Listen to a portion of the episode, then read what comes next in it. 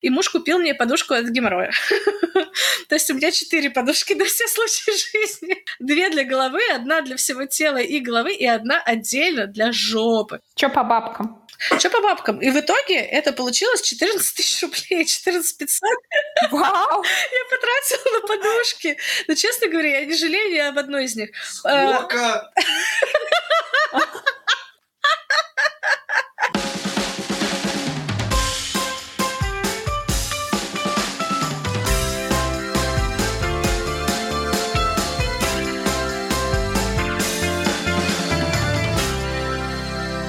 Меня зовут Даша, а, мне 28 лет, а, я уже более двух лет живу в Берлине, и 10, почти 10 недель назад у меня а, родилась прекрасная малышка Лиана, с которой мы сейчас налаживаем быт, взаимоотношения и так далее. Еще у меня есть собака, ну и, конечно же, муж, который приложил, так сказать, руку и не только к созданию этого прекрасного чуда. Меня зовут Николь, я живу в Москве. Мне 27 лет. Я на своей 30-й неделе беременности. И, соответственно, у меня тоже есть э, муж, который предложил не только руку к этому подкасту.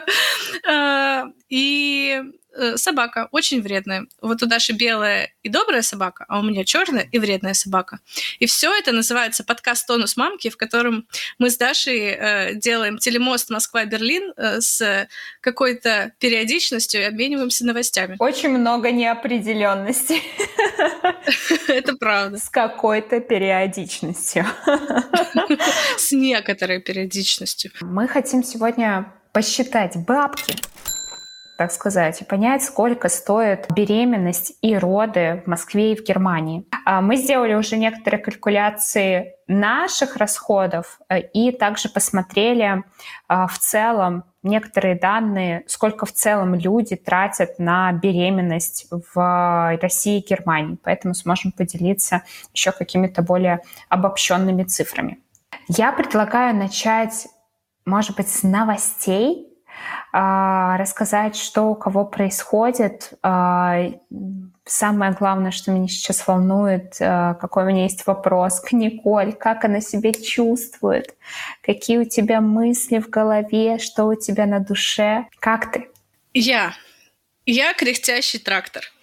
Я бы так охарактеризовала свое состояние настроения. Но трактор веселый. По-моему, есть какой-то мультик про синий трактор. Вот, он веселый. В общем, это я только не синий. В общем... Э, по полям, по полям, по полям синий трактор едет к нам. Да? По полям, по полям гигантский пус едет к нам. Э, сейчас 30-я неделя, то есть осталось до родов э, два с половиной месяца. Даша делает кричащие звуки. а но ее видно, но не слышно. Мне не верится, я не понимаю, как быстро так прошло время. Вообще шок, шок. В смысле, шок. ты уже ребенка родила? Быстро прошло время. Уже сто лет прошло. Ну, в общем, и э, я до этого ощущала, что ну, вот пузик уже, ну, он уже большой, заметный, как бы уже пузень. И я думала, что ну, немножко некомфортно, ну, вот лежать как-то, вот встаешь, когда с кровати, как-то это все сложно. Вот э, у меня рядом с домом очень короткий э, пешеходный переход, ну, в смысле, там мало времени дается, и там нужно прям себя напрячь и попыхтеть, чтобы успеть его перейти, типа... Вот. Но это было все две недели назад. А сейчас я понимаю, что это просто было ничего. Потому что сейчас я кричу всю ночь, мне кажется. Потому что к вечеру как-то устают э, силы. У меня еще очень везет, у меня нет отечности, то есть это еще ничего. Но у меня нет там варикоза, который тоже мог случиться, геморроя, которого я так боялась. Изжога есть? Изжога ужасная, Даш. Это просто мерзость какая. Я ненавидела эту фигню, просто кошмар. Я последние два месяца провела сидя. Я не могла вообще принять горизонтальное положение, потому что сразу что-то там подкатывало такое, что меня вообще просто вводило в какой-то ужас. Я очень тебе сочувствую. Это пройдет. Это супер противно. Но у меня есть позитивная сторона в этом. Ну, соответственно, очень важно правильно питаться, чтобы у тебя там меньше было случаев изжоги. Но все равно иногда мы с мужем ходим в ресторан, в какую-нибудь хачапурню, где мы кушаем. Жируете? Мы жируем. Мы вообще-то тут деньги считаем. Эти траты, я считаю, обязательные, потому что если сейчас не ходить в ресторан, то когда ты потом будешь ходить в ресторан? Ну, в общем, э, и когда я ощущаю, что у меня изжога началась до похода в ресторан, я выдыхаю. Это значит, что ресторан здесь ни при чем.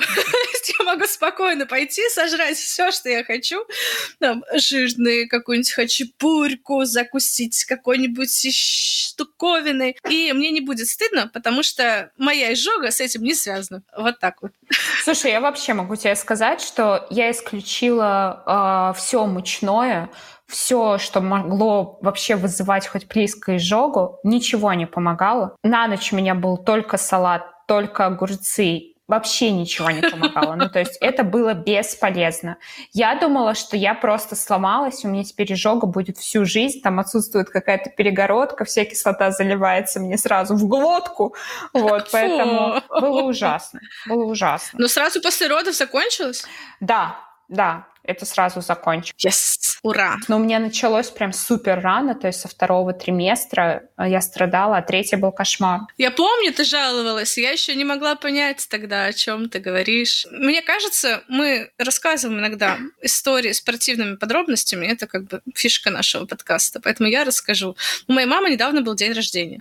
И мы пошли в дорогущий грузинский ресторан, прям вот понтовый трындец. Ну так, на самом деле, ну, не совсем криминальный, то есть там не было, знаешь, наггетсов, жирного плова и вот этого всего. Там были хачапурки, и там была люля из баранины. В общем, это был очень дорогой ресторан. Наверное, не как в Барвихе, но на одного человека ушло как минимум 3000 рублей э, денег может, три с половиной на одного. И мы прекрасно провели вечер. Там была живая музыка. Мы возвращаемся домой. Я вот была вечером у мамы, э, ночевала. И понимаю, что мне как-то очень мутит ребенок еще очень сильно пинается, прям я не могу найти себе места. Но вот ты лежишь, и ты прям дергаешь, ты точно не можешь уснуть, потому что ты не понимаешь, что происходит, как будто ты вибрируешь внутри вот так вот. Я никак не могла понять, что это такое. Ну, в общем, через минут 15 этих попыток э, оказалось, что меня просто тошнит, мне нужно пойти и извергнуть из себя ужин за 3500 рублей, потому что мое тело на этом сроке беременности больше не принимает люля из баранины. Оно оно не может переварить люля из баранины, сколько бы эта люля не стоила. Ну вот, меня стошнило и стало сразу хорошо, потому что до этого было очень страшно. Я не понимаю, что происходит, потому что ребенок очень сильно опинается. И как бы, вот, ну что дальше делать? Тебе страшно, что там? И ты еще спать не можешь, ну как бы, а И, в общем, сразу все отошло, все прекрасно, отличненько, легли спать. И у меня все лицо в кровавых веснушках, потому что после тошноты у тебя иногда у кого-то появляются петехиальные кровоизлияния на роже. У меня было такое один раз, я даже вызывала доктора, я подумала, все, это какие-то супертоксины, я сейчас умру. Она говорит, да нет, вы просто когда блевали, у вас лицо напряглось, и вот у вас синяки на лице, все нормально, все пройдет. Ну вот, и я, в общем, хожу как девочка из какого-то фильма ужасов с кровавыми веснушками. Вот так вот. Вот так я встретила свой третий триместр беременности. Я очень теперь хорошо понимаю, что мне можно, что мне нельзя. Вот, и попрощалась с Лиля из баранины. Не Лиля вычеркиваем.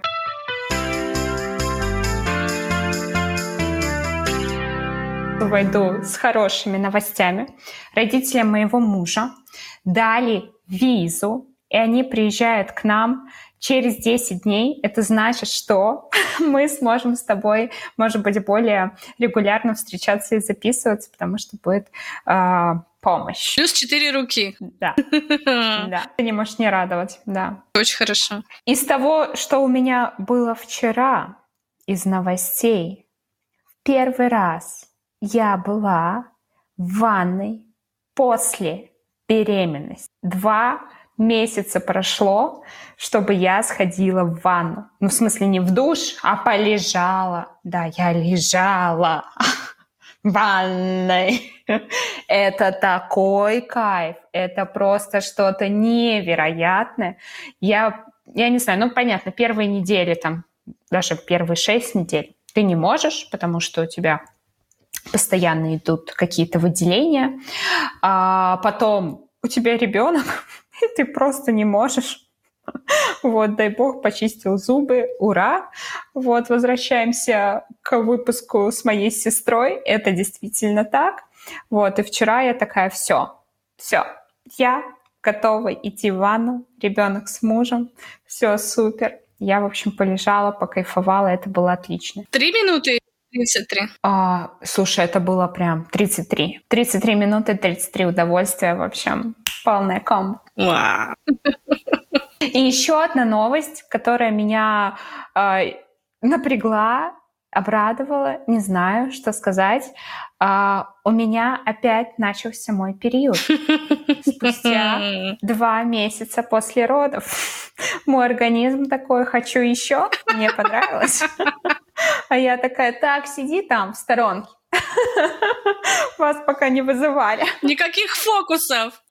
Никаких фокусов-покусов, да. Я немножко распереживалась, потому что у меня закончились уже все вот эти вот непонятные выделения после родов, а, и тут через две недели опять что-то начинается. Я такая, так, это что-то странное. А вдруг это что-то плохое? Я залезла в интернет. Естественно, у меня рак. Естественно. Первым же делом. Вот, и я незамедлительно записалась к врачу, сходила к врачу, и она такая, да, вы знаете, уже там что-то назревает, назревает. И это вот. не рак. Это не рак, да. В общем, такое тоже бывает, она такая, это достаточно редко, очень рано, учитывая, что вы кормите э, грудью. Но с другой стороны, не было бы так много детей погодки, так скажем, а, если бы это было бы супер редко. Поэтому я предполагаю, что э, в целом ситуация нормальная. Это все мои медицинские новости. Очень хорошо, я тебя поздравляю. Спасибо. Или как можно с этим поздравить, или нет? Ну, мне кажется, можно поздравить, что организм такой, я восстановился. Юху, я снова в седле. Да. Так он говорит. Типа того, типа того. Слушай, я еще вспомнила одну новость. У меня первый раз э, заболел мой супруг. Э, с тех пор, как я была беременна. Э, ну, простудился просто. И непонятно, да, как бы простужаешься, все, это ковид, или это просто Неясно. И дальше неясно, что со всем этим делать. Нужно ли мне суперизолироваться куда-то или не нужно, э, и вообще как себя вести. Если бы у нас была большая квартира или дворец, то мы бы просто разошлись по разным крыльям этого дворца, но мы живем в однокомнатной студии, и поэтому мы в одном помещении. И максимум, как мы можем себя разделить, это лечь валетиком. Вот, и поэтому я ночевала у мамы один день, потому что вот как раз когда была какая-то сильная фаза болезни. Но мне без мужа скучно, и ему без меня скучно. И потом он тут болеет, ему бы хотелось еще помочь, потому что он больной вот гулял с собакой. Вот. И в целом мама мне говорила, Николь, ну, может быть, ты еще побудешь у меня, изолируешься. Я такая, нет, нет, нет, уже, уже все нормально. Ну вот, у нее там как бы вроде на поправку идет. Но в целом, вот сегодня с утра мы проснулись с мыслью о том, что мы какие-то придурки. Потому что очевидно, что мы пожертвовали, ну, мы рискнули здоровьем э, меня, а здоровье меня — это здоровье малыша. Просто потому, что нам было скучно. Мы хотели поскорее увидеться. И это неправильно. Ну вот. И, в общем, об этом я довольно сильно переживала. Это первый раз, вот, ну, как бы, ну, непонятно, что делать, как правильно. А, и причем еще вот в таких новых жилищных условиях, Даша, у тебя был такое? Я хочу тебя тут поддержать. Я за время беременности болела раза 4-5. Простудой? Типа вот кашлем, соплями? Э. Постоянно. Простудой. В декабре я болела весь декабрь. Ровно месяц. Я болела и думала, что все, со мной что-то не так, я умираю, и так невозможно. А, я бы, наверное, вот что сказала, что а, болеть беременной супер неприятно. Если это можно избежать, лучше это избежать.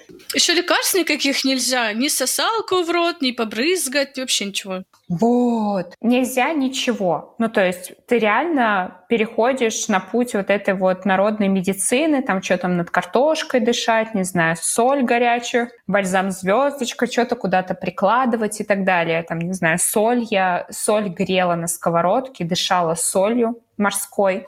То есть промывала горло, нос. Ну, в общем, были все народные э, методы, возможные и невозможные.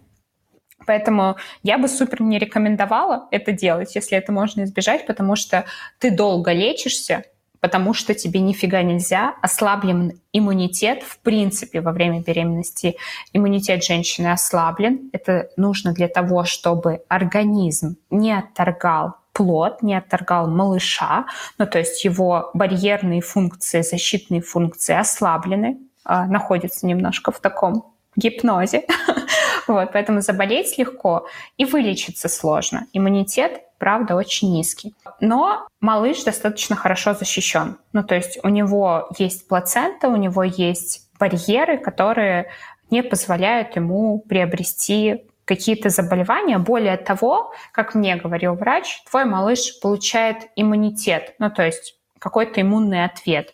Твой организм все равно на болезнь вырабатывает иммунитет, и этот иммунитет получает твой малыш. Ну то есть мой малыш родился достаточно закаленный, учитывая то, сколько я болела. Вот. Ну, в общем, позитивно это, скорее всего, не приведет ни к каким негативным последствиям для малыша. Из негативного это, правда, очень тяжело, еще и с животом, еще и то, что ты ничего не можешь принять, как-то себе помочь, переносить болезнь. И кряхтишь. Да, да. Ну, в общем, я думаю, что в этом кейсе как бы уже поздно, поздняк метаться. И либо я заболею, либо нет, но, кажется, меня принесло. Тьфу, тьфу, тьфу. Посмотрим. Но, наверное, в следующий раз, если так случится, то я свалю к маме. Да. Все, переходим к бабкам. Бабки, бабки.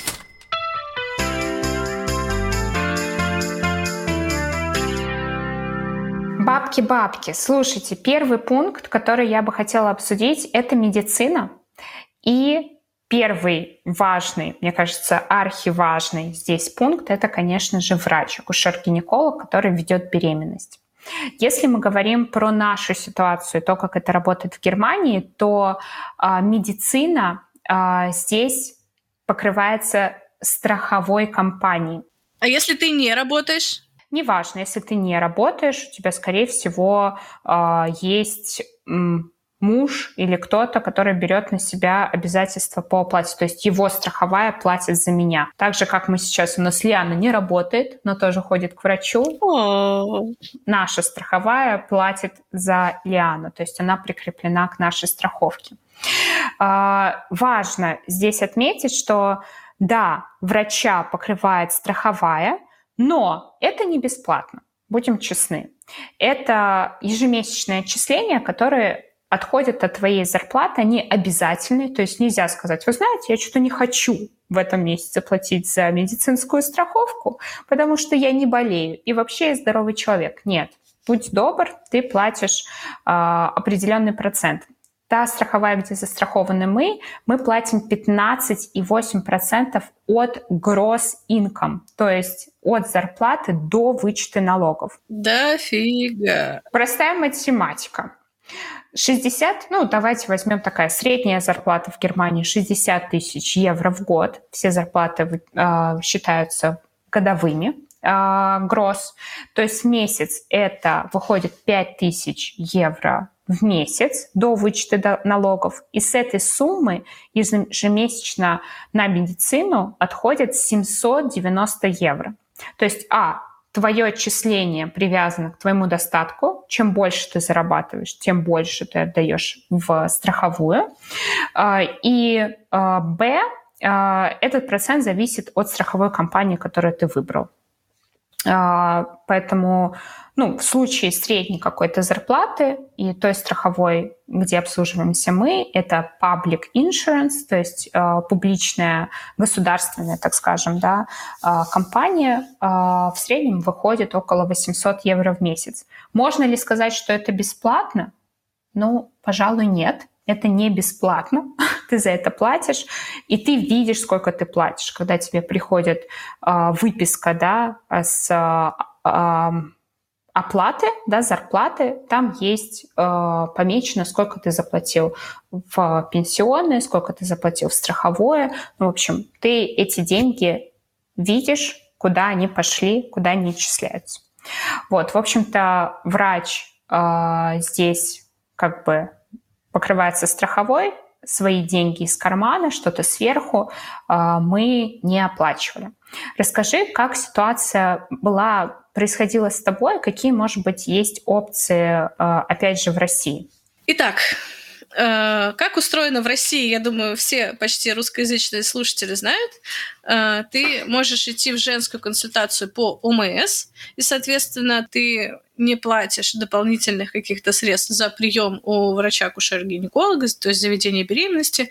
И в целом все-все процедуры, которые в нее входят в виде скрининга первого-второго триместра, э, в виде всяких анализов крови, анализов мочи и прочего-прочего-прочего, соответствующих терапевтов, лоров и прочего, они все входят э, в, твою, в твой страховой полис обязательного медицинского страхования. Но в моем случае мне приходилось отдельно сдавать скрининги в платных центрах. И это, соответственно, 5000 один скрининг, 5000 второй скрининг.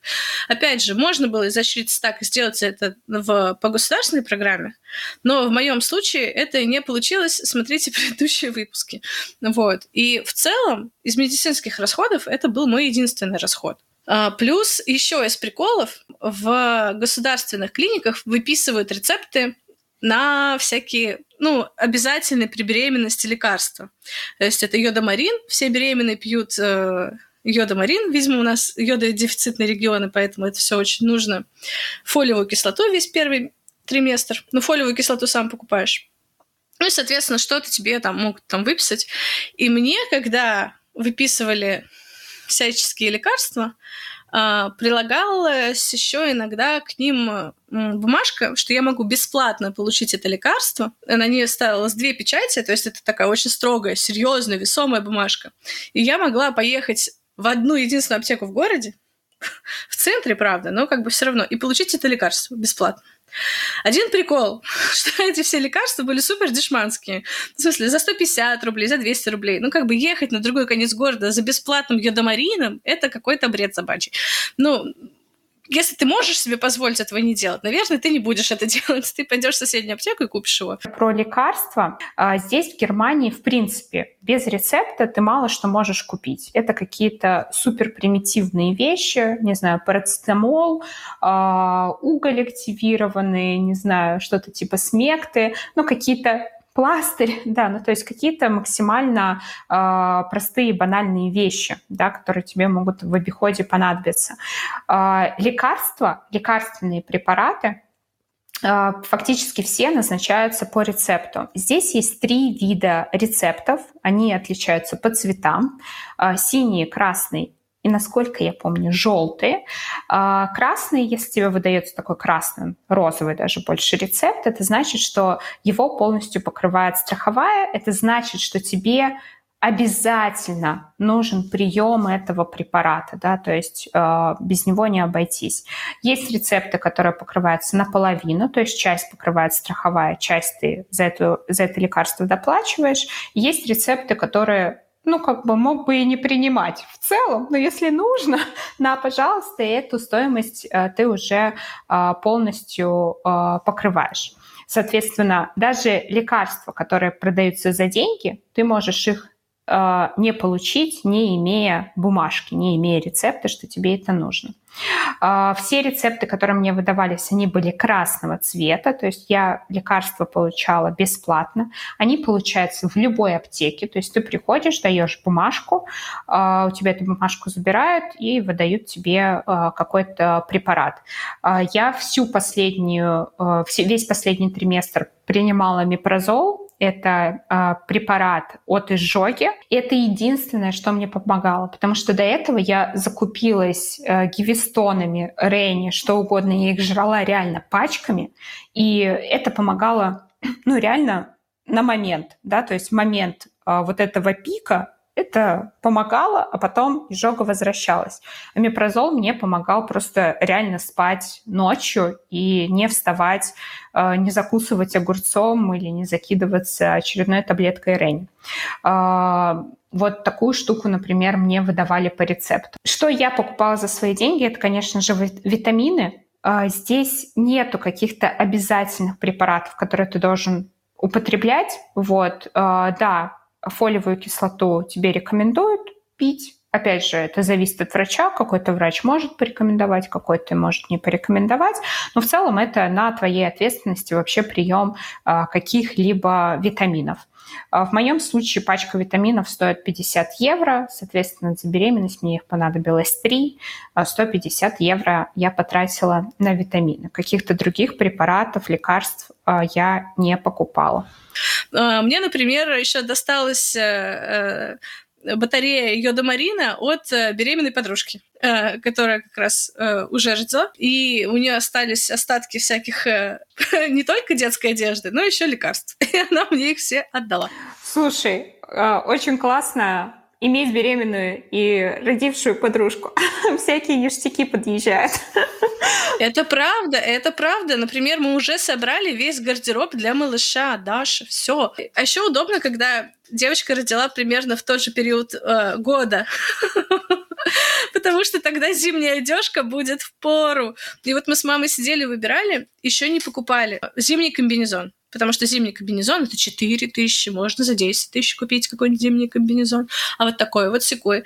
А, и так, чтобы прямо там как-то правильно застегивалось, так, чтобы в молнии не задувало. В общем, там куча какая-то большая наука о том, как это должно быть устроено.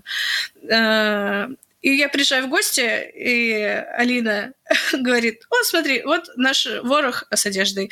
Вот это я тебе не отдам, потому что в этом мы на выписку были, это я люблю этот комбинезончик. А все остальное забирай, что хочешь. И там вот эти зимние комбинезоны роскошные, просто, ну, прекрасно. Мне кажется, это и приятно, и классно, и, знаешь, налаживает социальные связи. Я ставлю лайк поддержанной одежде и вообще вещам, которые можно взять со вторых рук, надо брать. Потому что дети, правда, очень быстро растут, и многие вещи, они просто не одеваются один-два раза, реально буквально один-два раза, а, выглядят прекрасно, и почему бы не дать этой одежде а, второй, вторую, третью жизнь, как минимум. Ну, я еще немножко такая... Э как сказать, рассеянный с улицы бассейной. Ну, не очень организованный сейчас человек. Вот, и в целом, вот сейчас я пускаю все на самотек. Но мама моя очень организованная, и она уже разложила вот эту одежду по кучкам а, первый месяц, второй месяц, третий месяц. То есть они еще в прекрасных кучках по размеру ребенка. И, наверное, когда мы, я надеюсь, что у нас останется эмоциональный всякий ресурс, что когда мы эту одежду относим, мы также ее по кучкам разложим, и потом передадим следующей маме, и она тоже будет знать, что это на первый месяц, это на второй, это на третий. Потому что вот мне, как бы, я не понимаю, как понять, какого размера ребенок, вот это на месяц или на четыре, потому что, ну, как бы визуально это просто крошечная одежда. Э, я спрашиваю, мама, откуда ты знаешь? И она смотрит на меня, типа, ты что, издеваешься? говорю, в смысле? Я тоже на тебя смотрю, говорю, ты что, издеваешься? Она говорит, ну, я тебя рожала, я помню примерно. Поэтому, ну, это же было так давно, ну, и что? Ну, в общем. А ты почему считаешь, что я издеваюсь? Ну, для меня просто это сейчас тоже очевидные вещи, знаешь, типа 2 плюс 2 — 4. Вот, примерно так. Ну все, тогда я могу выдохнуть, что я тоже постигну эту науку. Сто процентов. Вообще, не, не переживай. Еще я не болела ветрянкой. И мне с детства, ну как с детства, когда люди начинают спрашивать, болела ли ты ветрянкой, э, и уже поздно болеть ветрянкой, э, все хватаются за голову и говорят, это очень-очень И я думаю, вы что, издеваетесь? Вот что, мне сейчас пойти в школу и как бы всех сопливых детей нюхать? Ну, как бы я не понимаю, как... Вот мне сейчас надо пойти и заразиться ветрянкой. Сколько мне? 20 лет уже было. Ну, как бы выходной взять, не знаю, пойти по школам, притвориться, не знаю, камевоежором и вот понюхать всех сопливых. Ну, как бы что надо сделать? Вот сейчас я расскажу. Не нюхать, а лизать. э, нужно пойти сдать анализ на антитела к ветрянке, потому что ты можешь ей переболеть уже, просто не заметить. Такое тоже бывает. И у тебя есть антитела, в целом все ок. А, а, ну еще говорят же, во время беременности вообще нельзя, нельзя, нельзя, нельзя болеть ветрянкой, что это прям ужас, ужас, ужас, ужас, ужас, а, как опасно. Вот. И вот разные люди, незнакомые, дальние знакомые, мне вот это говорили, начиная с 20 лет. Ну вот. Ну и, соответственно, год назад, что я уже, когда мы начали планировать беременность, я подсуетилась, пошла, сдала тест, у меня нет антител к и пошла вакцинировалась. И это стоит еще 3500 рублей. Плюс тест, по-моему, тоже косарь. Ну, то есть, итого медицинские расходы у нас в 5000 уложились. Но опять же, это мы говорим про какую-то беременность, вот как мы забеременели, просто богатырской силой здоровья, духа и терпения, но в целом э, а, еще может к этому всему присобачиться куча обследований и прочего при планировании беременности, при всяком вспомогательстве беременности и так далее. То есть у нас еще с тобой легковой режим, так Сто процентов. Ты тут подняла темы две, на самом деле, внутри, я их разделила. Про анализы и про лекарства я тоже тут хотела бы озвучить, что, что было у нас. Анализы практически все также покрывает страховая. А, единственное, что я платила отдельно, это анализ на антитела к токсоплазмозу. Токсоплазмоз – это паразит, который чаще всего передается домашними кошками. У меня нет кошки, у меня была кошка в детстве. В общем, основной пункт в том, что очень страшно, как и ветрянкой, э, заболеть токсоплазмозом во время беременности. Поэтому э, берут два анализа. Первый анализ, если у тебя антитела, то есть болел ли ты когда-то токсоплазмозом.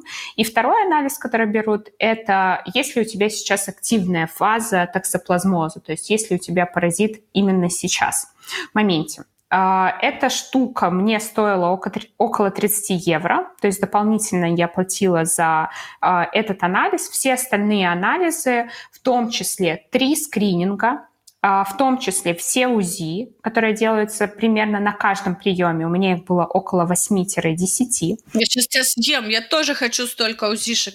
Я уже соскучилась, я уже не знаю, как выглядит моя малышка. Мне уже интересно на попку посмотреть, на пальчик, на что-нибудь. Мне кажется, у нас даже не будет УЗИ третьего триместра, потому что вот я когда была на втором триместре на УЗИ, мне сказали, ну, уже третьего не делают, там ничего не видно, пук-пук. И, и как бы, мне кажется, мне уже не будет УЗИ. Бесплатных точно не будет. Я тоже хочу. Да, я согласна, что э, чаще всего э, есть вот эти вот два-три скрининга обязательных, и больше УЗИ не делают. Но здесь УЗИ делаются. Я думаю, что с чем это связано? С тем, что, опять же, все эти процедуры, за них как бы врач чарджит э, страховую компанию. В общем, бабки стригут, все понятно. Да, они как бы записали, мы сделали этому пациенту УЗИ, УЗИ стоит столько-то, соответственно, им эту денежку перевели. В целом, я думаю, что они заинтересованы в том, чтобы назначать какие-то исследования, какие-то делать манипуляции, за которые они могут, опять же, состричь э, от страховой компании. Вы знаете, что смешно, Даш? Вот в твоем случае дополнительное исследование – это УЗИ. А в моем случае навязанные дополнительные исследования – это сраная суточная моча, когда нужно писать целый день в трехлитровую банку. Но это бесплатно. Банку купишь за 10 рублей, и все. Суточный анализ мочи бесплатно. Впечатление бесценно. А скажи, пожалуйста, есть ли какой-то регламент, а, сколько таких приемов а, может состояться за время беременности. Потому что у меня есть цифра, у нас есть вот такие выдаются, вот я Николь показываю, это называется мутерпас, это книжка, где записывается все обо мне, все мои анализы, все-все-все, осмотры, там, вес и так далее, графики, что со мной происходило. А, и я могу посмотреть, сколько у меня было приемов. Мне их было 12. Вот за всю беременность меня врач посмотрел 12 раз. А, измерил, посчитал, сделал УЗИ, вот ЭКГ и так далее. Можно ли понять, сколько в России э, приемов врача какой там от до, может быть, какую-то вилку цифр. Слушай, сложно сказать. У меня тоже есть такая книжечка, она называется «Обменная карта». Мне выдали ее около месяца назад, и именно с этой карты меня э, берут э, в роддом. Ну, то есть без нее, по-моему, тебя не возьмут, тебя положат в инфекционное отделение, потому что фиг знает, как какой-то заразный грибочек. А эта карта говорит, что не такой что ты заразный грибочек, у тебя вот ВИЧа нету, еще чего-то нету, и ну, как бы какие-то твои анализы там есть. Вот, она как-то супер странно заполняется, потому что какие-то документы я там могу не донести, всем пофиг. Ну, в общем, как бы особого протокола, как бы я не понимаю, как он пока устроен. А, протокол по количеству осмотров тоже мне непонятен. По-моему, ну, как бы самое главное сделать три скрининга, после этих скринингов а, сходить к доктору. Вот. Но у меня получается а, доктор просто говорит, ну, приходите через столько-то, как раз у вас будут готовы такие-то анализы. Ну, то есть это все стихийно, и вот какого-то протокола я не вижу. Э, кажется, это происходит с периодичностью раз в три недели. Вот. Ну и, соответственно, 40 разделить на 3. Ну, где-то около 12 приемов, как ты говоришь, вот около 13-12 приемов. Я бы еще спросила у тебя про расценки, которые сейчас есть на акушера-гинеколога. То есть если ты захочешь пойти в клинику, сколько сейчас там стоит прием врача-акушера-гинеколога? А, насколько я знаю, по-моему, еще отличается по беременности прием или нет. Но в целом, а, вот я сейчас смотрю прескурант, это от 3000 до 6 до 5. Но опять же, это же зона, в которой, ну, просто может до небес лететь. Мы недавно обсуждали э, со знакомой, она рассказывает, что нашла классную кни- э, клинику, которая помогает лечить спину. Там супер. Я такая, о, интересно, потому что спина такая сложная тема, есть какая-то хорошая клиника, есть. Она говорит, да, очень хорошая израильская клиника в Москве. Вот. Э, на минус первом этаже там играют на арфе. Я даже не стала спрашивать, сколько стоит там прием. Ну, в общем, около трех тысяч один прием стоит акушер-гинеколога. Без анализа, без всякого. Но опять же, никто же не ходит по беременности в России. Если ты хочешь платную консультацию, то ты покупаешь введение беременности, и там все услуги идут пакетом. То есть даже, мне кажется, будет довольно сложно записаться к доктору по беременности. Здесь важно, что ты наблюдаешь все одного доктора, и это как-то знание тебе переходит и сопровождает тебя всю беременность. Потому что в начале, в самом, э, когда я, я начинала Э, свою беременность с частного доктора, потому что у меня еще страховка с работы оставалась на два приема. И она мне понравилась очень. Она милая, нежная такая, у нее очень хорошие отзывы о ней. Я спрашивала, можно ли как бы у вас наблюдаться? И она мне говорит, а зачем? Идите в женскую консультацию, там сейчас нормально. Более того, если вы все-таки хотите наблюдаться у нас, то вас отправят не ко мне, я обычный гинеколог, а в другой какой-то департамент, который занимается именно беременными. И там с вас возьмут э, пакет э, наблюдения за беременной. Это стоит 150-200 тысяч рублей. Получается, пакет в целом беременности и родов частный стоит 150 за ведение и 150 за роды в среднем. Ну, то есть там дальше можно накидывать какие-то дополнительные услуги, которые могут вырасти, ну, соответственно, до любой суммы. Но в среднем это 300 тысяч, если ты ведешь беременность в частной клинике и рожаешь тоже по контракту. Да, мне хочется тут тоже перевести, может быть, на евро, чтобы было понятно, так как мы в разных валютах э, озвучиваем ценники. Э, в евро это бы стоило э, полторы-две тысячи евро за ведение полностью беременности. То есть все УЗИ, все наблюдения, осмотры и так далее. В евро звучит не так страшно. Полторы тысячи фигня какая-то. Не знаю, мне страшно. Нормальная сумма.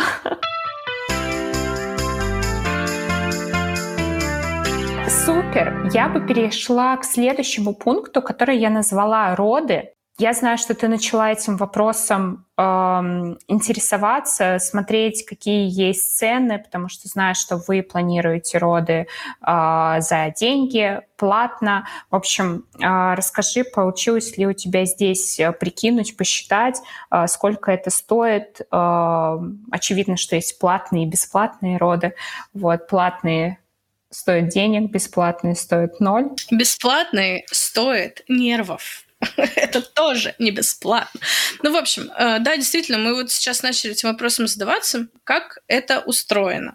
У нас все это упирается в желание партнерских родов. Что мы уже договорились, мы решили, вот что муж будет рядом. И тогда э, встает вопрос, а как это можно реализовать? В целом, по ОМС можно родить с партнером. И я сегодня даже ходила там, на YouTube смотреть, и я вижу, что ну, там есть много историй партнерских родов по ОМС. Более того, по закону тебе как бы не могут отказать, если ты хочешь, чтобы муж был рядом. В целом это все, ну, закон тебя защищает. Но по факту, как это происходит? В день родов, то есть ты должен сам как-то уже понять, что тебе пора в роддом, приезжаешь с пакетом документов, то есть у тебя должно быть все уже как подготовлено, э, и нужно не лохануться, ничего не забыть и так далее. И тебя э, как-то дальше берут в оборот. Если в роддоме этом есть э, свободные индивидуальные боксы, то ты спокойненько рожаешь с мужем. А если их нет, то тебе говорят, муж идет, ест груш, а ты иди рожай. Пока. Вот. И мне вот этот вот эта перспектива очень пугает, потому что я не хочу полагаться на случай. Вот я приду, и мне скажут, нет, места все заняты. В целом, мне жалко денег народ. Давайте так скажем.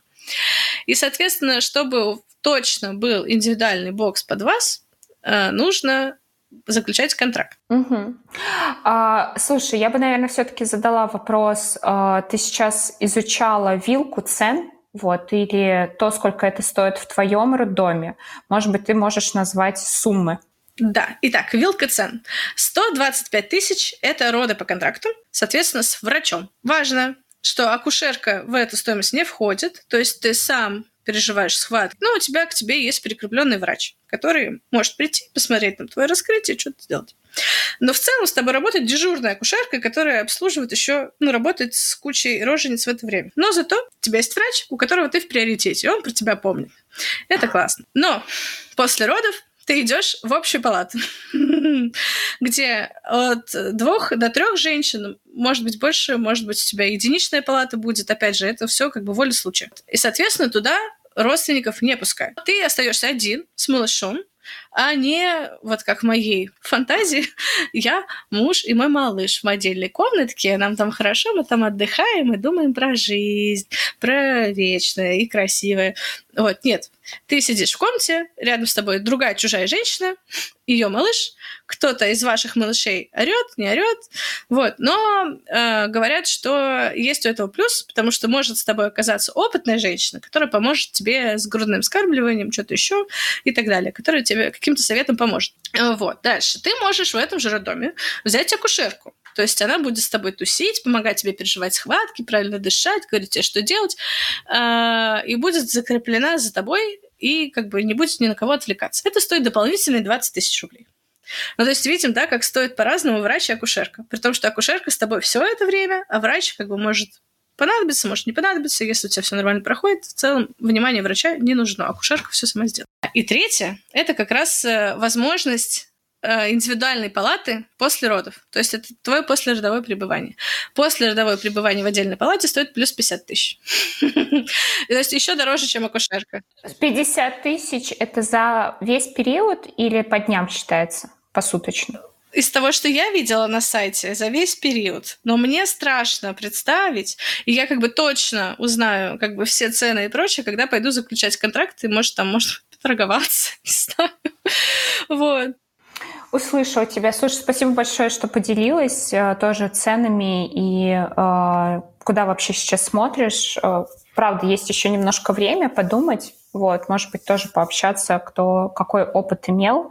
Э, я по своему опыту могу сказать, что врач, конечно, нужен, но он в любом случае к тебе придет. Ну, то есть он не может не прийти, если у тебя нужно поставить эпидуральную анестезию. Акушерка это не решает.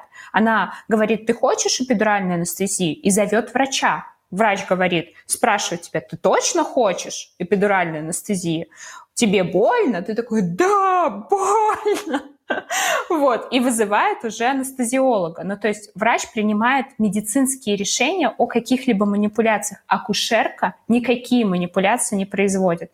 Не ставит окситоцин сама, то есть на все зовется врач. То есть врач ответственный за то, что тебе поставили. То есть какую, какие шаги, что в тебя ввели, в каком количестве, когда. То есть пишется протокол и так далее. Поэтому мне кажется, что врач, ну, он обязан к тебе прийти в любом случае. Будь у тебя контракт. Так и есть. Просто ты выбираешь между заебанным врачом на дежурстве и врачом, который выспался и пришел к тебе народу.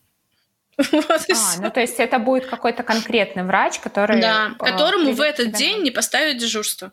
Вот в этом угу. разница. Вот. Услышала тебя, поняла. Слушай, очень любопытно, интересно, очень э, интересно, какое ты в итоге решение примешь и э, как у тебя это все пройдет. Мне очень интересно, хватит ли у нас на все это денег. Подкопите, перестанете хачапури есть. Мамка пришла. Или тренер, я не знаю.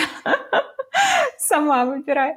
Я еще не озвучила про роды тоже с нашей стороны, что здесь... Я думала, ты не знаешь, потому что у вас все бесплатно. Ну как все бесплатно? Не все бесплатно. Вообще Давай, давай.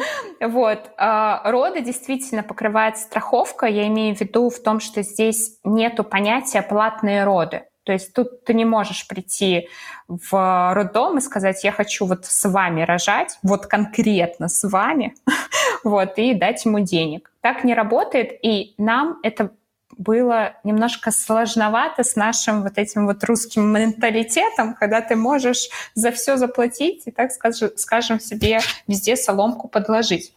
А, роды везде бесплатные. Ты можешь выбрать любой роддом, где ты хочешь рожать, неважно, самый крутой или самый, не знаю, ближайший к тебе, как угодно. А, но мы а, отталкивались от акушерки. Здесь это работает так у тебя всегда есть акушерка на родах, как и в России, но она бегает между несколькими роженицами, да, которые вот в этот момент вместе с тобой рожают. Для меня важно, чтобы акушерка находилась весь период родов, она была именно со мной, и за это мы заплатили деньги, и это стоило 1000 евро, из них 250 евро нам вернула страховая компания. То есть мы отдали счет в страховую, и она нам вернула денежку а, сюда включалось, то есть за что эти деньги берутся? А, они берутся за услугу, которая называется on-call. On-call — это значит, что если ты рожаешь, ты звонишь этой акушерке, и она в любое время, дня и ночи, суббота, воскресенье, понедельник, неважно, приезжает сначала к тебе, осматривает тебя, убеждается, что у тебя действительно начались роды, потому что ты можешь что-то перепутать, а, и вместе с тобой едет в роддом, если действительно они начались. То есть вот эта вот услуга, то есть не столько нахождение в больнице вместе с тобой, сколько вот именно услуга, что она приедет к тебе и будет с тобой. Вот самый больной вопрос для меня, вот, который сейчас меня мучит, а, это количество рожениц в палате для родов. Базово в Берлине ты один или тебя может быть несколько? Ты один. Родовые, да, родовые боксы, они единичные. То есть ты находишься один в боксе. Нету опции много рожениц в один момент. Так, если мы возвращаемся к вопросу денег, а, мы заплатили за нахождение в больнице в семейной палате. Для нас тоже было важно, чтобы мы были вдвоем, плюс еще малыш. А обычно какие палаты? Обычно Базовые. палата, где ты находишься две-три э, новенькие мамочки. Вот. Э, угу. Ты, соответственно, вместе с ними тусуешься. Мы хотели, чтобы у нас был отдельный блок, где мы находимся втроем, то есть я, муж и Лиана.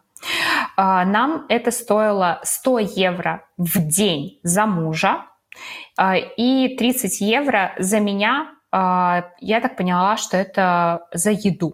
То, что мне давали еду, и, видимо, я бы эти деньги и так, и так заплатила. Вот тут пока что... А мужа кормили? Мужа кормили, да. То есть, ну, тайна покрыта э, мраком. В общем, за тотал наше пребывание, за три дня мы заплатили еще 390 евро за нахождение в палате. То есть роды, роды нам обошлись в тотале 1390 минус нам вернули 250 евро с этой суммы за акушерку. Переведи в рубли, пожалуйста. Переведем 1390. Сейчас у нас евро по... А, можно было бы, конечно, не считать. Ну ладно. А, это бы стоило 100 30 тысяч рублей. Ну, в целом сопоставимые цифры как будто бы с тем, что у нас происходит. Сопоставимые, да, я тоже так считаю. У меня два вопроса к тебе. Как ты оцениваешь, э, нужна ли была тебе вот эта отдельная палата? И сколько дней ты была в роддоме после родов? Или можно было, например, сэкономить, и... но тебе не хотелось уединения с мужем, а тебе хотелось пощебетать с другими рож... роженицами. Что скажешь? Ты знаешь, я думаю, что если бы я рожала в России, я в целом бы осталась, может быть, в палате с другими женщинами, потому что, ну, во-первых, один язык, вы можете поговорить и действительно как-то э, пережить эти первые дни. А с другой стороны, Никита очень сильно помогал. Роды у меня были, как вы знаете, непростые. И первые дни э, Никита, ну, фактически тотал был с малышом, он его менял, э, укладывал спать. Ну, в общем, то, что я не могла делать, так как я была не ходячий пациент, так скажем. И было крайне тяжело еще и с грудным вскармливанием. Поэтому, э, да, нужна точно помощь. Но если роды, типа, прошли бы легко, допустим, это четвертые роды, я бы, наверное, спокойно осталась бы э, с другими э, женщинами э, в целом.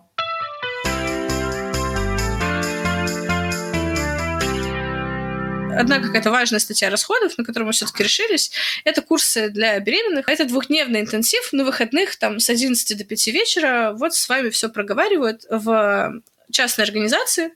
А, она мне очень понравилась, она мне давно приглянулась, она про мягкие роды, вот про вот, ну, вот что-то, вот про то, как подготовиться так, чтобы это было все чики-пуки класс. И вот этот инициатив на двоих стоит 15 тысяч рублей. В целом это дорого, а, и можно без этого. Но я решила, что пусть будет. Я вот хочу научиться дышать, но, может, и забуду. А если я туда схожу, то у меня будут практические навыки, как дышать в родах. Это хорошо. Ну и прочее, прочее. И, соответственно, там есть свои акушерки. Их акушерки уже, эти золотцы, красавицы, такие хорошенькие э, симпатяшки, стоят от 60 до 200 тысяч рублей. Они сотрудничают как раз с разными роддомами, и там есть акушерки, которые сотрудничают с моим роддомом. И там даже есть три архетипа. Ты можешь выбрать себе, подобрать себе акушерку по э, психологическому типу, который тебе больше подходит. Мама, подруга или тренер. Вау. Я хочу маму. Ты бы кого выбрала даже? Подругу. Ну вот, меня почему-то очень соблазняет вот эта мысль, что я хочу их акушерку. Ну, соответственно, это, это очень дорого, 60 тысяч рублей, это трудец. Вот. Ну, соответственно, там как бы пакет такой, что она с тобой еще, ну, до родов тоже с тобой взаимодействует, с 36 недели начиная, там, она с тобой на связи, на любые вопросы отвечает. А, соответственно, в этом роддоме она уже аккредитована, то есть ее туда пустят, и там все схвачено и, по-моему, даже какой-то короткий период после родов она с тобой обсуждает. Но, опять же, может быть, это все не входит, и это все взрывает мне мозг, потому что, кажется, в целом, даже за все эти бешеные бабки, ну, условно, вот пакет, который я писала, который 125, плюс 20 145, еще плюс 50. То есть без 5 тысяч 200 тысяч рублей. А, в это не входит э, консультация по грудному вскармливанию, то есть ты родил, ты остался с ребенком в палате, всем на тебя насрать. Вот это меня очень пугает. Давай это тоже озвучу. Мы тоже ходили на курсы, их покрывает страховая, но для мужчины это платно. Это стоило 130 евро а, за трехдневный курс. А, часть из этого тоже покрыла страховка по-моему, около 100 евро, то есть в целом мужу это обошлось 30 евро. Слушай, ну вообще цены очень сопоставимые, а, потому что ну, здесь 15 тысяч, соответственно, у тебя 13, ну, конечно, там плюс страховка покрыла это супер, но в целом услуга-то стоит столько же.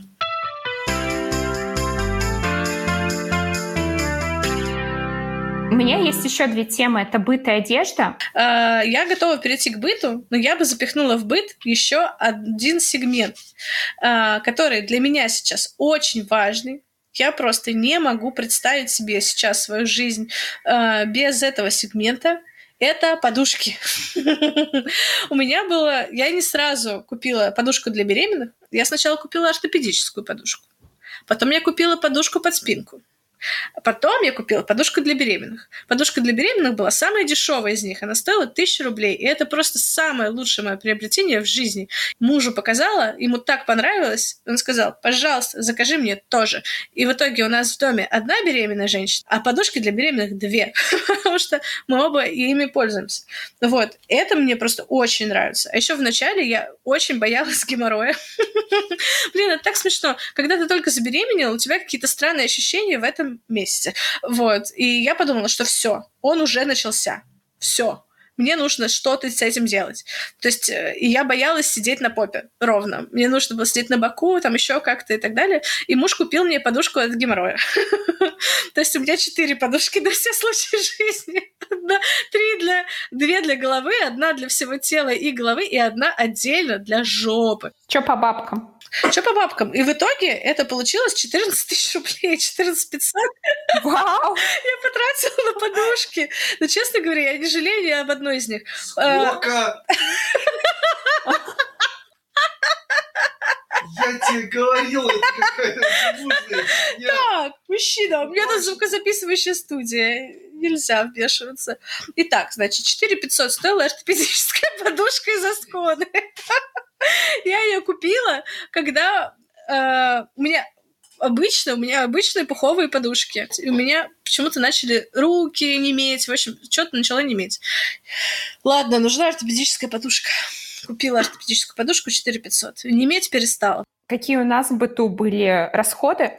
А, в общем-то, практически сразу я перестала готовить, потому что у меня был токсикоз, меня от всего выворачивало и было не очень прикольно, а, поэтому мы достаточно быстро перешли на заказную еду, и в целом есть на заказ это дорого а, один прием пищи на двоих выходит 30-35 евро, соответственно, где-то два месяца мы питались заказной едой по одному-два раза в день, а, и в тотале я прикинула, что нам это вышло в 3 600 евро а, дополнительных расходов а, только на еду. Понятное дело, я не считаю заказ продуктов, вот этого всего, но это тот расход, который до этого у нас его не было в таком объеме, я бы так сказала. Мы заказывали, но не с частотой два раза в день, а может быть, там, не знаю, пару раз в неделю. Слушай, реально дорого. В общем, да, мне кажется, что на самом деле это тот расход, который ты чаще всего не учитываешь, что он может у тебя появиться, но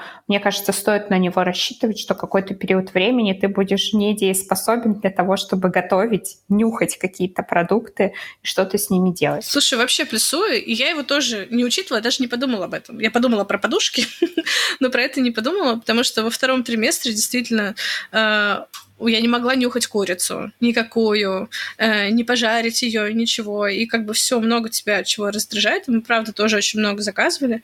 Но сейчас я стала хозяюшка. Я готовлю и получаю кайф. Я недавно сделала пирог, я делала лазанью, я э, кормлю мужа после работы. В общем, э, я никогда этого не делала. Мне кажется, стоит сделать ремарку, что это не типичное поведение для Николь. Мне кажется, у тебя начался какой-то нестинг период, когда ты начинаешь. Да, да, это конкретный период гнездования начался. Ну, то есть, опять же, я не знаю, я так рада, что у меня появился такой период в моей жизни, потому что до этого вообще никогда не было, потому что я все время работала. И после работы, ну, как бы, готовить. Come on. Бред какой-то. Это просто несправедливо. Вот. А сейчас мне уже странно, я думаю, что вот муж приходит с работы, и я думаю, я тебя не кормила раньше, да? Ты приходил и сам решал, как тебе покушать. Вот, я думаю, ну, в общем, прикольно, что для этого освободился ресурс, и как будто бы это помогает тебе немножко вжиться в новую роль. Потому что, ну, в целом, ребенка ты будешь кормить не из лоточков и не доставкой точно. То есть тебе нужно сделать ему котлетку, там еще что-нибудь. Вот. И прикольно пробовать вот это. Мне прям очень нравится. Блин, очень круто. Ну, в общем, на подушке ушло 15 тысяч, 14 500 рублей. Э, из них три подушки бесполезные, одна очень полезная. Подушка для беременных в виде буквы У, английской буквы У, вы узнаете. Э, очень советую, очень классно. Я не представляю, даже, как ты жила без этой подушки. Ты представляешь, вот я не то чтобы зажиделась, но я такая, блин, она нужна только для беременности, и вот она у меня потом где-то будет лежать, она такая огромная, вообще непонятно, куда ее девать. По факту, реально вещь, которой я очень активно пользовалась во время а, кормления грудью. Это был просто какой-то сто процентов. А, я ее купила после уже того, как родился малыш, и до сих пор сейчас я ее активно использую уже не для кормления, а, например, когда мы вместе с ней лежим и спим. Вот, я ее держу на руках. Классная подушка для поддержания рук. Супер удобно. Я теперь кормлю лежа, то есть я не кормлю сидя, фактически всегда лежа, и да, подушка здесь не нужна. Одно время она еще служила ограничителем, потому что у нас совместный сон. Уже жду осуждающие вопли, как это небезопасно. От кого, Даша, от кого ты ждешь? От наших, от наших слушателей.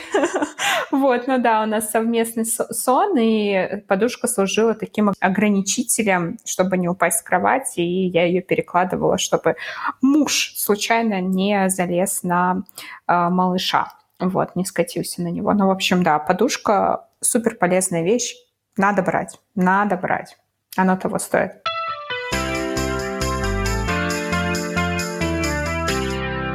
У меня последний пункт — это одежда. Я за всю беременность купила две вещи. Это двое штанов, где есть отдел для пузана. Они стоили по 35 евро. Я потратила 70 евро на то, чтобы быть беременной. Всю остальную одежду я носила свою. А, нет, я взяла еще, знаете, что купила? Я купила сорочки для роддома. И это была максимально бесполезная вещь. Мне все говорили здесь, Даша, там выдают сорочки. Они в нелимитированном количестве. Ты можешь их менять каждую секунду. Вот не нужно тебе. Я такая, нет, я не хочу быть в сраных больничных сорочках. Я хочу быть в своих сорочках. В общем, я купила две сорочки, но тоже недорого. В тотале где-то евро за 30-50, а, которые я два раза применила. Вот. И в целом не рекомендую здесь, в Германии, покупать сорочки. Мне надо узнать, что у нас по сорочкам в Москве. Так, а что купила я? В целом, вот прям одежду для беременных я не покупала. Мне достались штанишки для беременных, э, джинсики. Потом я сделала один раз на заказ штаны для беременных. Я купила джинсы, они мне очень понравились. Они были супер придурочные, знаешь, с вышитыми огнями сбоку. И я решила, что я схожу в ателье, пришью к ним вот такой пузик трикотажный, и будут у меня супер модные штаны для беременных. Это была полная херня, потому что поначалу я примерила, все классно, то есть все прошло супер. Это стоило 3 500. Плюс штаны стоили 2, итого 5 500 за штаны в целом не криминально, но уже не очень приятно. А, и они неудобные. Ты знаешь, есть одежда только стоячая, в которой ты можешь только стоять, а сидеть не можешь. Потому что я не подумала о том, что джинсы должны быть тянучие, и вот оригинальные джинсы, которые я купила для переделки, они были не тянущиеся. И, в общем, в итоге это получились бесполезные штаны. Очень красивые, очень прикольные, с таким оранжевым пузом, но совершенно бесполезные. Вот на самом деле из одежды это была единственная покупка. Я просто докупала какие-то сезонные одежду вот у меня не было платьев на лето, там я купила себе каких-то сарафанчиков, футболок и так далее. Ну, то есть это просто футболки, которые можно будет носить потом, а не футболки для беременных. Но есть один очень важный элемент — это белье. Очень сильно поменялась грудь, и очень сильно поменялась э, потребность в трусах, потому что старые трусики уже меня не устраивают. Мне очень хочется, чтобы вот они закрывали животик. И есть э, прекрасные варианты. И того, получается, 5000 я потратила трусы и панталоны. Но панталоны для беременных — это просто супер, супер. Особенно если полные ножки, ты можешь э, спокойненько носить юбочки летом в этих панталончиках, потому что ноги не трутся. Мне кажется, это просто прекрасно. Я уверена, что следующим летом я тоже куплю себе панталоны, только уже для небеременных. Ну вот, лифчики. И лифчики с косточками, я больше с ними не дружу. Просто вообще не дружу стоило тоже недорого. Я нашла какие-то симпатичные, там, по 600 рублей или 900.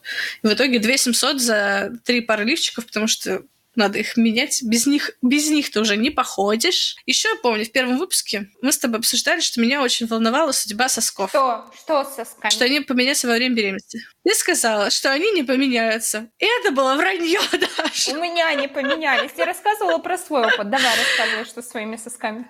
Площадь соска увеличилась в три раза, Даша. Ого! Они плоские, но очень широкие. Обалдеть. Ну, в смысле, они у, просто увеличился их размер. Николь, у меня немножко есть э, опережающие новости. Сосок потом еще вот так выдвинется вперед, потому что его постоянно будут сосать, и он у меня не будет острый. Так, а я чувствую, как ко мне пришло молоко, и начинает болеть грудь. Это значит, пора заканчивать. пора идти кормиться. А! Да, не только малыш хочет э, есть, но я тоже иногда хочу, чтобы он ел. Вот эти странные желания. А, Слушай, мне кажется, что плюс-минус мы основные вещи посчитали. У тебя есть какой-то а, total счет?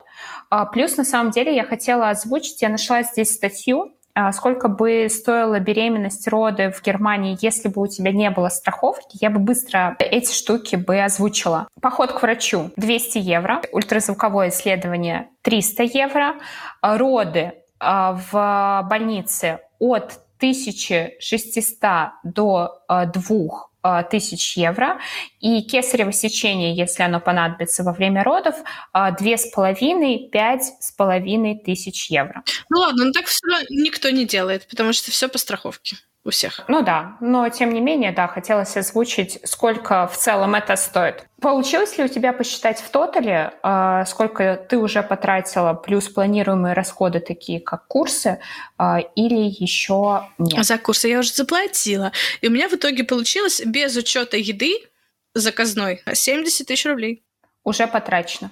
Мгм. Да, уже потрачено. Плюс, э, соответственно, роды это 200-250. Того три сотки дашь, получается. Три сотки. Вот так вот. Три сотки в России. А, Мне кажется, что это, наверное, какой-то средний а, ценничек, а, по моим ощущениям, что плюс-минус оно, наверное, так и будет выходить. В нашем случае, я вот сейчас считаю наши расходы, которые вышли с учетом а, еды, у нас это получилось охренеть. 5000 евро, 5 а, 170 а, мы потратили на роды со своего кармана и на беременность с учетом ну, каких-то новых расходов, так скажем, а, на еду. А, В рублях это, Полмиллиона рублей. Да, полмиллиона рублей. Даш, кто победил? Ты или я? У нас гонка, кто больше заплатил или кто меньше? Слушай, я бы считала, кто меньше. Ты победила. Ну, посмотрим, может, вообще у меня этот э, кукуха там затрепещет, и я захочу акушерку за 100 тысяч. Да, почему бы Возьму нет? кредит на акушерку. Или наоборот, скажу, все, пойду бесплатно рожать. Нахрен. Куплю платье потом за 100 тысяч. Боже. А, Слушай, мне кажется, что получился достаточно информативный выпуск. А, Я надеюсь, что нашим слушательницам и слушателям а, это было полезно и поможет спланировать свои траты, свой бюджет, иметь какое-то представление о том, сколько это быть беременной а, и рожать в России, в Германии. Подписывайтесь на нас на всех подкаст-платформах, чтобы не пропустить новые выпуски. Ура! Пока-пока! Ура! Всем пока-пока! И хорошей недели!